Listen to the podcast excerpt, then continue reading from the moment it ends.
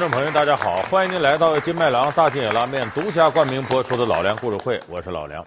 熟悉 NBA 的朋友啊，都知道有那么句话，说 NBA 有个大球星叫科比，他身上有句话，有多少人喜欢科比，就有多少人恨科比。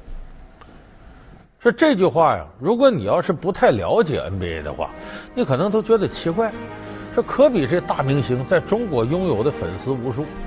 而且人家球打的确实好，你看那个跳投啊，你看那突破，不服输那劲头啊，宁可顶着伤上场，轻伤不下火线的精神，还有人能耐确实大呀。到现在为止，科比五届总冠军获得者，在两千零五年对猛龙队的时候呢，单场砍下八十一分，这是 NBA 历史上排第二的。那。排第一的是张伯伦当年创造那一百分，那是 NBA 防守还不行呢。就真进入现在这种防守状态下，迈克尔乔丹一场最高才得六十九分，哎，科比得了八十一分，这能耐确实很大。而且科比这个人呢，受过很良好的教育，平常你看读读书啊，这个弹弹钢琴呐，还搞个慈善，社会形象也不错。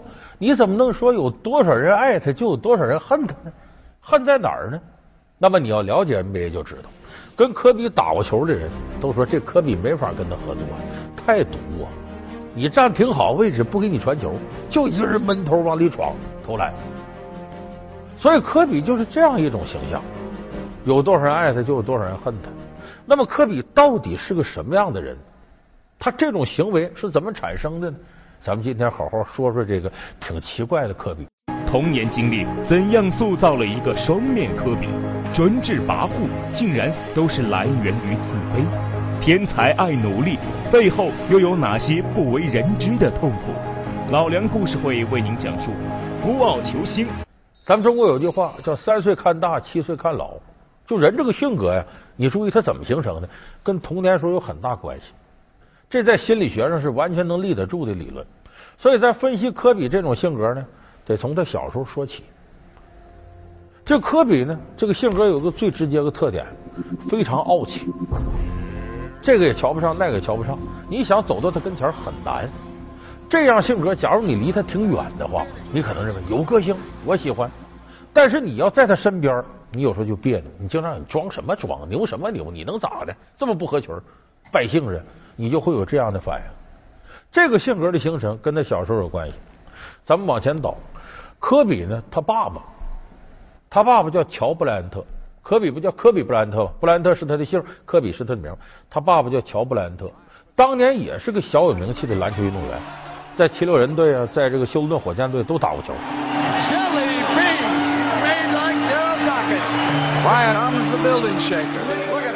他父亲怎么给他起名叫科比呢？科比这名啊，你要爱吃牛排，你知道，是一种日本牛排的名声。他爸爸就爱吃这种日本牛排。所以就给他起名叫，其实科比的名应该叫日本牛排布莱恩特。哎，科比就是种日本牛排。他爸爸那阵打球呢，在场上啊，就愿意耍。就我们说有时候不太正经打。你比方这球明明一个基地传球，一下就到位了，他不的，非在空中画个圈再传过去，看着挺漂亮的，容易贻误是战机。所以他在每个队打吧，过分注重表演，有队就不愿意要他，你这球太花，不实惠。再加上他爸爸这人际关系也不怎么地，后来在 NBA 就有点混不下去了。混不下去是混不下去！那时候科比布莱恩特已经出生了。科比布莱恩特呢是七八年生人，他爸爸在 NBA 打到一九八四年，科比那时已经六岁了。就很多球队就不要他爸爸了，他说这不行啊！我这仨孩子呢，上头科比俩姐姐，再加科比仨孩子，我得养家糊口啊，没收入哪行呢？有人就给他点拨，说是。此处不留爷，自有留爷处。人挪活，树挪死。NBA 是不要你了，那篮球世界范围都玩啊！你去欧洲啊，欧洲有些小球会，他愿意要你这样的。你去了，你一通耍。美国黑人球玩的好，他有票房，愿意要你。经纪人就给他联系啊，意大利一家球会。就这么着呢，科比他爸爸带着这个姐儿三个漂洋过海来到了意大利。那个时候，科比刚刚六岁。你看这六岁来到意大利，这个小孩啊，咱成年人说没事，我在屋里上上网啊，哎，我下一棋啊，自己琢磨点啥没问题。小孩不行，小孩他得玩找谁玩呢？不能总跟大人玩，得有小伙伴。所以科比到了意大利呢，本能的我得跟同龄的孩子玩。一方面呢，他是个黑人，意大利是白人为主的世界，这是本身这个孩子一看你这颜色跟我不一样啊。再一个呢，科比呢从美国来，他说英语不会说意大利语，所以这又是个障碍。有人说孩子还管说什么，在一块搭个积木、整个砖头都能玩。意大利孩子玩什么呢？足球。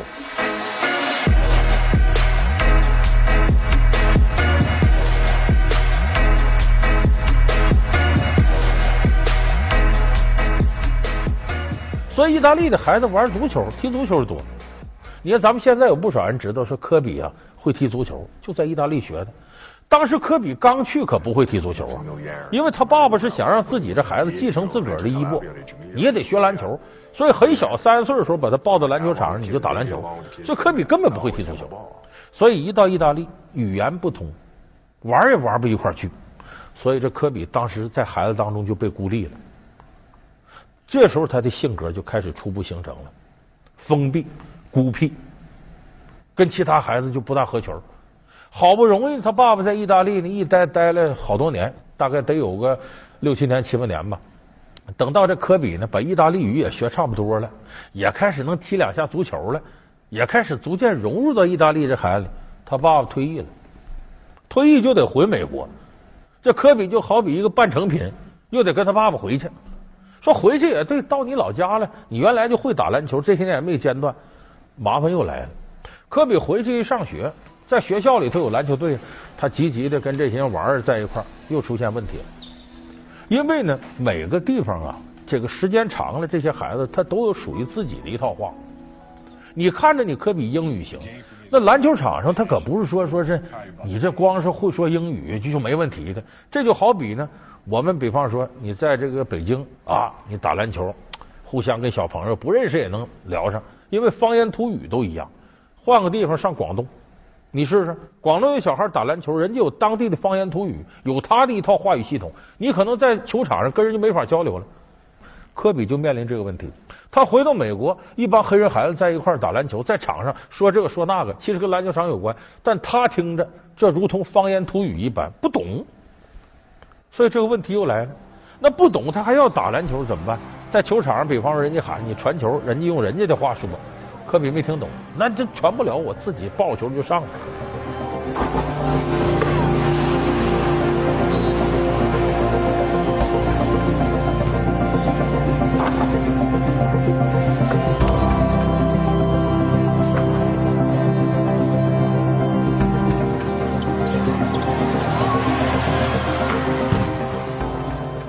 其实科比也不是一定想这么打。他也需要朋友，有时候也是长到了十六七了，经常把这些朋友弄到家里啊啊，就玩一玩干什么的，或者跟朋友到酒吧里坐一会儿。那他也想和大伙交朋友，可是问题交完朋友了，哎，人也跟他聊了，第二天到球场了还这么干。到时候你看你这不可救药了，为啥？他已经形成这种打球习惯了，自己抱着球一条龙上篮。什么叫习惯呢？这个习惯要轻易能改，他就不能说是习惯。习惯是什么？我形成了这样一种方式，你要让我改，我就不得劲儿，我就心里烦躁，我就发挥不出水平，这才叫习惯。所以科比就在这种习惯当中一直这么打下来可是你要说这样不好，他也有点好处。你想想，他谁也不传，在篮球场他一得球，一条龙最后上去了，他偏偏技术还不错，这多扎眼了！人家看着，哟，有这么个孩子，就不传球还能进，所以这才有科比后来。大放异彩，念到高中的时候，一九九六年参加选秀，以第十三顺位被这个黄蜂队给要起来。后来黄蜂队交换，又把他送到湖人队，这才有科比后来的在湖人队的五次总冠军。那么科比这个毛病，说进了职业队了能把过来，把不过来，他已经习惯了，还是不怎么传球。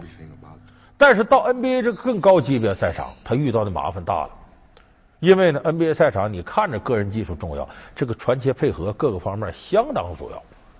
所以科比到了湖人队呢，就碰到了常见的新秀墙。什么叫新秀墙呢？再给大伙解释解释。就说你在这个选秀当中能以靠前的顺位给你挑来，你一定技术很棒，这个没问题。但问题是呢，你在你过去高中球队或者大学球队打球那个层面，跟 NBA 不一样。它有几个不一样呢？一个是比赛的竞争激烈程度，NBA 明显要更激烈。第二个呢，你在那儿打的呢，跟你斗的都是同龄的孩子，比方高中生，比方大学生，身体还没有长成成年人这样。你到 NBA 呢，碰的往往都是三十岁上下的老爷们儿，这体格也比你壮实，而且比赛经验使坏的那些招法也比高中队、大学队要多得多。所以你在这种环境下，你能不能适应？再加 NBA 比赛特别密集，你原来的体能适应一个赛季打二三十场比赛，NBA 一个赛季八十场比赛，你能不能适应呢？所以往往一开始打你兴奋，凭着一股劲儿，初生之犊不怕虎，十一月份开始打没问题，转过年。过了全明星赛，进入到三月份，快接近季后赛了。这个时候叫新秀强，就新秀打到这个时候，体能消耗差不多了，而且他所有的招数，各个球队都熟悉了。姚明去 NBA 不就是吗？一开始讲两米二六大个，这怎么防他呀？打到这个时候，人都知道怎么给你使坏了，适应你了。往往这时候新秀就遇到了很麻烦的事，这叫新秀强。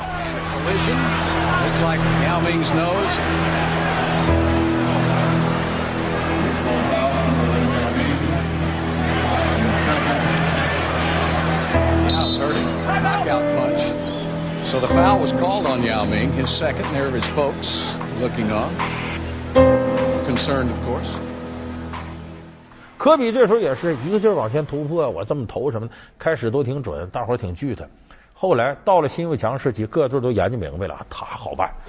也就后边有个协防的，前面有个堵他的，别让他轻易跳投，一突破就犯规，最后几下他就没劲了。结果科比到这个时候，投篮突破。都有点下降。到九七年就转过年来，他打季后赛，湖人进了季后赛。科比有一场比赛，关键时候三个三不沾。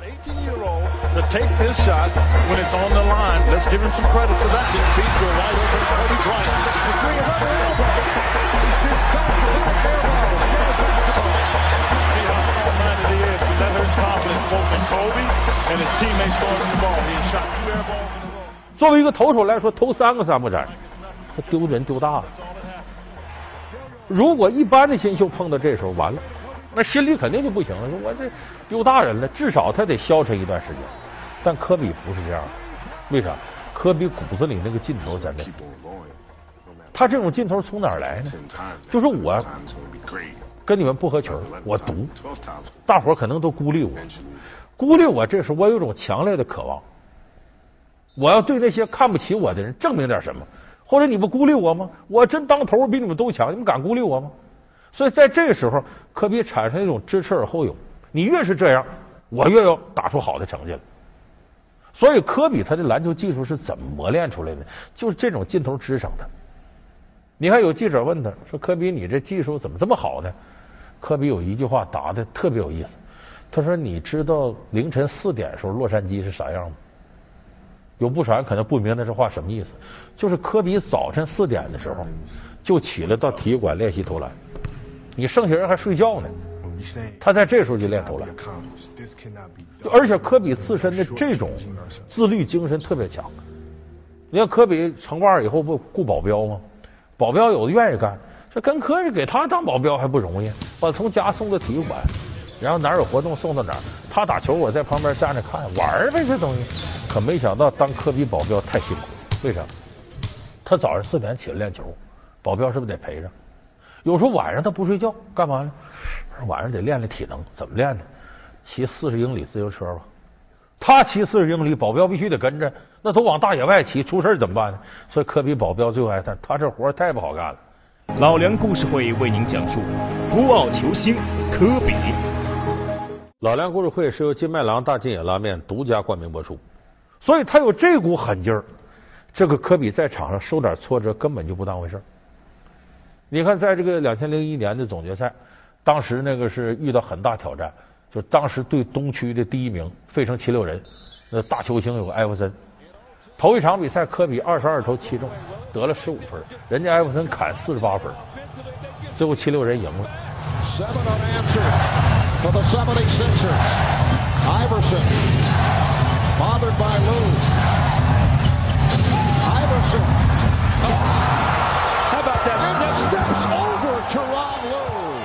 这科比当时心里头这个窝火，为啥？防守他的人呢是七六人队一个普通球员叫斯诺，属于主力和替补之间的这种，技术很一般，把科比给看的没招了，科比就受不了了。科比这个人有这个好处，别的事我不跟你交流，但是和篮球有关技术事他能拉得下脸。当天晚上给乔丹打电话，向乔丹请教。其实呢，全 NBA 都在议论说科比将来有没有可能超过乔丹。完，科比经常跟人说：“不要拿我跟乔丹比，我是科比，不是乔丹。什么第二个乔丹？你发现？你说某某是第二个什么什么？往往这人说我就是我，不是别人。凡是这个心里头自傲的人都会这么讲。但科比这时候能够拉下脸向老前辈请教。当时乔丹也传了他一些招法，当然这些招法挺损。因为迈克尔乔丹在场上啊，就不是个老实的球员。他是怎么获得自信？乔丹有个办法，经常靠摧残对方的自信心。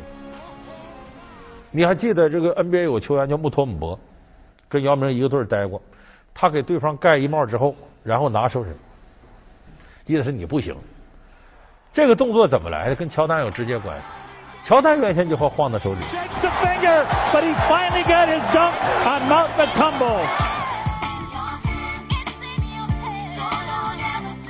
乔丹就是这么个人，甚至乔丹有的时候呢，你不防我防成一个吗？我在你身上最少得得回三倍的得分了。就用神出鬼没的突破方式，我最后得分了，然后再嘲笑你，打击防守他人的自信。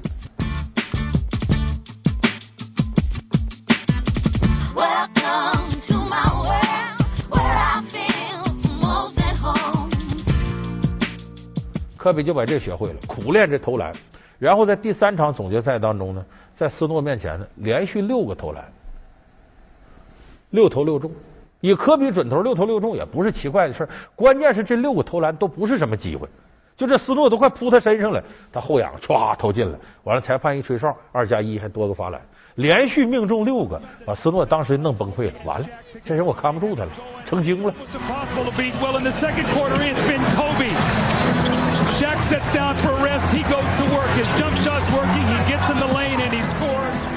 所以这是科比从别人身上取来的经，怎么在场上我能顶着压力往前干？那么说科比这个性格的形成就和这个有直接关系。怎么来的呢？大家孤立他，其实你以为科比自傲吗？不是，他骨子里自卑。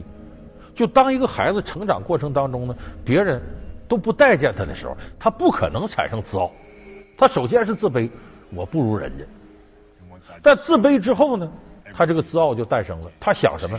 补偿心理。就我这些不如你们，你们孤立我不合群儿，我这心里头感觉很自卑。人在自卑的时候，容易激发出一种情绪，就没有人甘心一辈子在泥里待着。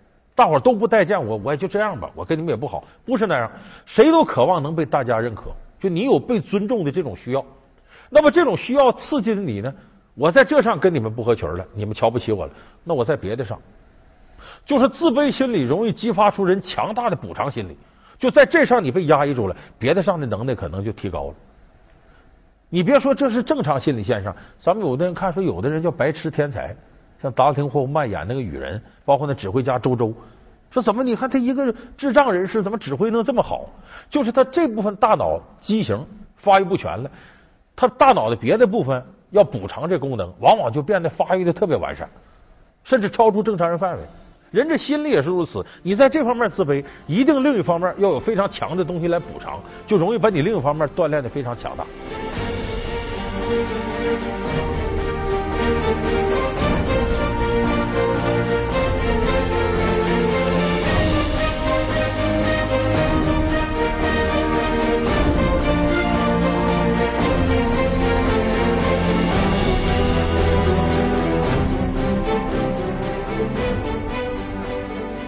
所以说，科比就是在这种自卑的条件下，他激发了他的万丈雄心，他反而把他的能力练得非常高。这一点我们在说电影时候说过周星驰。周星驰小的时候就是七岁，他爸爸就离开他了，娘俩过日子挺苦的。打小，周星驰就在被别人瞧不起的环境下长大的。嗯，包括后来考香港 TVB 那艺人培训班，都是人家要梁朝伟没要他，把他弄得很受伤。正是由于这种自卑心理。他需要一种强大的东西来补偿，所以周星驰才把他艺术的想象力发挥的如此淋漓尽致。所以这个是我们心理学范畴之内很正常的一件事而科比恰恰就属于这个范畴当中一个再正常不过的现象。所以后来他在湖人队打比赛的时候，有人说他把奥尼尔给挤走了，他俩关系不好。其实这是最正常不过的事情。科比根本没有说我就要整奥尼尔，他在自己自传里写对奥尼尔挺尊重，老大哥嘛。而且刚到湖人的时候，湖人不可能依仗科比，而要倚仗奥尼尔。可是以科比的性格，我如果做不到最好，那我自己就受不了。所以他一定努力往球队的这个老大上去。在这个过程当中，那跟奥尼尔的冲突是不可避免的。他没有直接冲突，但他自己攒着一股劲儿呢。所以后来两个人在一块儿，一山不容二虎，那肯定是待不下去的。所以不是说谁的道德品质高，谁道德品质低，谁容不了人。只要科比是这个性格，最后和奥尼尔的结局一定是这样。所以也恰恰是由有这样的性格，科比成就了今天这么一个孤傲球星的形象。但是他是个双刃剑。同样，在另一方面刺伤了科比。你看，我们看现在科比，有人拿他跟乔丹比，有一种论调认为科比永远比不上乔丹。就在这点，乔丹的是领袖人物，这种感觉特别突出。乔丹是没有什么自卑自傲的，天生我就是老大，只要我在着，你围我身边，没问题，我全能罩得住你。Michael against Russell. 11, 10, Jordan. Jordan to try. Hangs.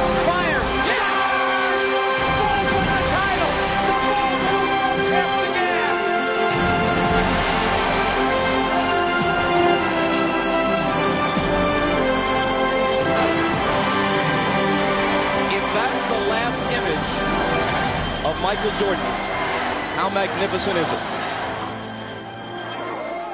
所以跟乔丹身边的球员，有的时候水平不是太高，但是乔丹只要能认为他能弥补球队的任何一个短板，乔丹跟他就能合作。因为乔丹的想法是，我就是老大，我得罩得住兄弟们，有什么事找我，但你也得伺候好我这老大。所以乔丹是天生领袖，科比就不是天生领袖。科比的成功往往需要身边球员的配合，也需要教练做心理疏导来缝合队里的这种情绪。所以科比就这点来讲，他这辈子都不可能赶上乔丹的这种领袖气质。所以我说这一点也恰恰是科比跟乔丹之间差那么一点的地方。如果科比要再有这一点，恐怕他超越乔丹就是指日可待的事儿。但是科比呢，在成长过程当中受到的挫折明显要比乔丹还多。他并不像乔丹成长的那么一帆风顺，到现在科比还处在名满天下、棒满天下一种状态。热爱他的人和讨厌他的人同样多，但是科比这样的球员不容易，恰恰在如此，他能顶住这么大的压力，有今天这个成绩。所以有副对子形容科比啊是比较准的，什么呢？叫能受天磨真好汉，不遭人忌是庸才。他是人在囧途中的李成功，他是泰囧中的徐朗，他是港囧中的徐来。徐峥重现囧途，究竟在港囧当中如何呈现囧至一箩筐？电影《港囧》又是诉说了怎样的香港情怀？老梁故事会为您讲述港囧向谁致敬。好，感谢您收看这期老梁故事会。老梁故事会是由金麦郎大金野拉面独家冠名播出。我们下期节目再见。